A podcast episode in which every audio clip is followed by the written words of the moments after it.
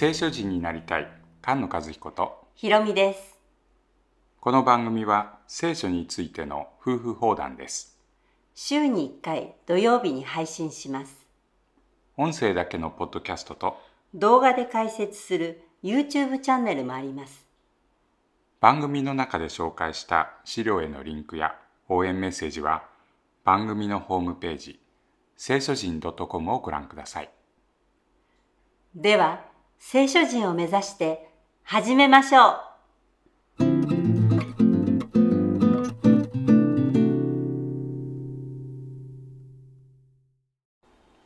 詩編93編です93編は主は王となったというところから始まります主は王となったという言い方はこの詩編の第4巻に特徴のある言い方ですよねそうですね。96編、97編、99編。うん。これは出エジプト記の15章。主は永遠にすべを収められる。すべを収められると訳されているのは主は王となった。同じ言葉です。モーセがエジプトに大勝利を収めて最初に歌った出エジプトの歌そのモーセの歌の一番最後の文章なんですね、主は常しえの王であるはい。その言い方で93編が始まります主は王となり、意向の衣をまとわれます。主は衣をまとい、力を持って帯とされます。誠に世界は固く立って、動かされることはありません。主の力この主の力は王としてのこの支配する力ですね、支配する力なんですね。出エジプト記の15章のモーセの歌。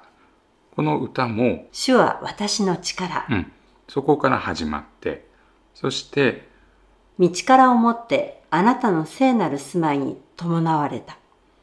この力という言葉も第4巻に多く出てきます。あなたの位は、古より固く立ち、あなたは常しえにおられます。主よ、大水は声を上げました。大水はその声を上げました。大水はその轟く声を上げます。主は高きところにおられます。その勢いは多くの水の轟に勝り、海の大波に勝って盛んです。大水の声これが3回も出てきますよねそうですね。栄光と力これを主に着せよこれが詩編29編に歌われているところでしたけれど主の声が7回繰り返されますね。うん。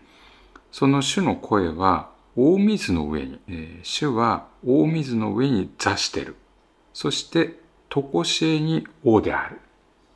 この力と栄光を表す声、これは全てを支配している神様の、まあ、偉大な声、うん音を、まあ、表すもので、目視録に出てきますよね。そうですね。ん目視録に出てきます。大水の轟のような、激しい雷鳴のような声が天から出るのを聞いた。うん。目視録自体が全体が歌なので、うんえー詩篇を読んでいる時に連想しなきゃいけないことがたくさん出てきますけれど最初から主の声が言って始まるでしょ。そうでした。うん。主の声、大群衆の声、大水の音。えーこれは、ハレルヤ。主は王となったという歌ですね。うん。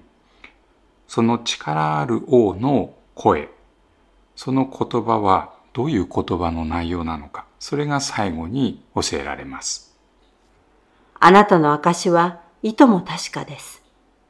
主よ、聖なることは、常しえまでも、あなたの家にふさわしいのです。主の証はいとも確かですと。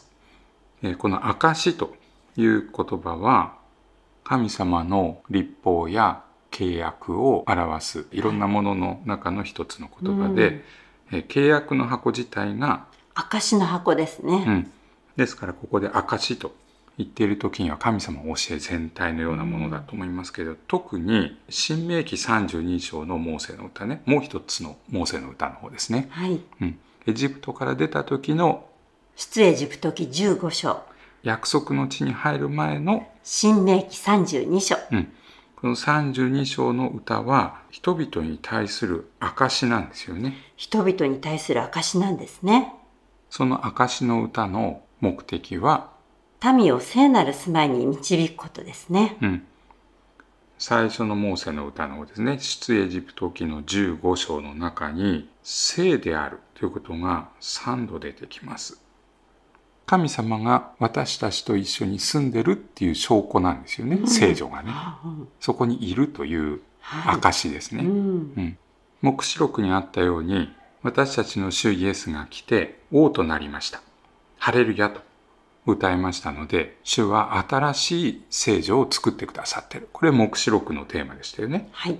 主イエスは復活して天に昇って御霊を送ってくださいました。そのことによって私たちが、神の宮である。うん、神の宮は聖なるものですからね。はい。聖なるものの中にじゃないと住まない。うん。私たちは御霊が与えられて、御霊が住む聖なる宮になった。これが主イエスが来られたまあ目的。それで黙示録の最後で励まされるわけです。正しいものはいよいよ正しさを行い。聖なるものはいよいよ聖なるものとなりなさい。私たちの主が王となって、とこしえまでもその支配が続く。王様万歳という歌が93編です。御言葉に生きる聖書人が生まれ増えていきますように。菅野和彦。ひろみでした。